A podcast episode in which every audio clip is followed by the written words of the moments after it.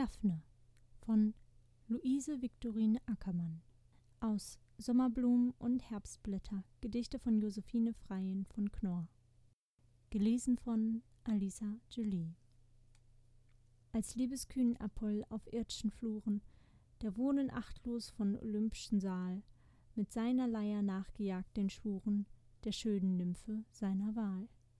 Entfloh sie spröd erinnernd bis zum Ende wie er auch nach auf langem Pfade irrt und als er sie erhaschte die behende in seinen armen zum lorbeer wird. So auch verfolgt der genius vergebens das ideal das sich sein traum ersann heil dem der auf der rennbahn dieses lebens vor sich im lauf es sehen kann. Es gilt beherzt ob der versuch auch eitel daphne verfolgen bis zum ziele weit dann weht vielleicht auch einst um seinen scheitel der lorbeer der unsterblichkeit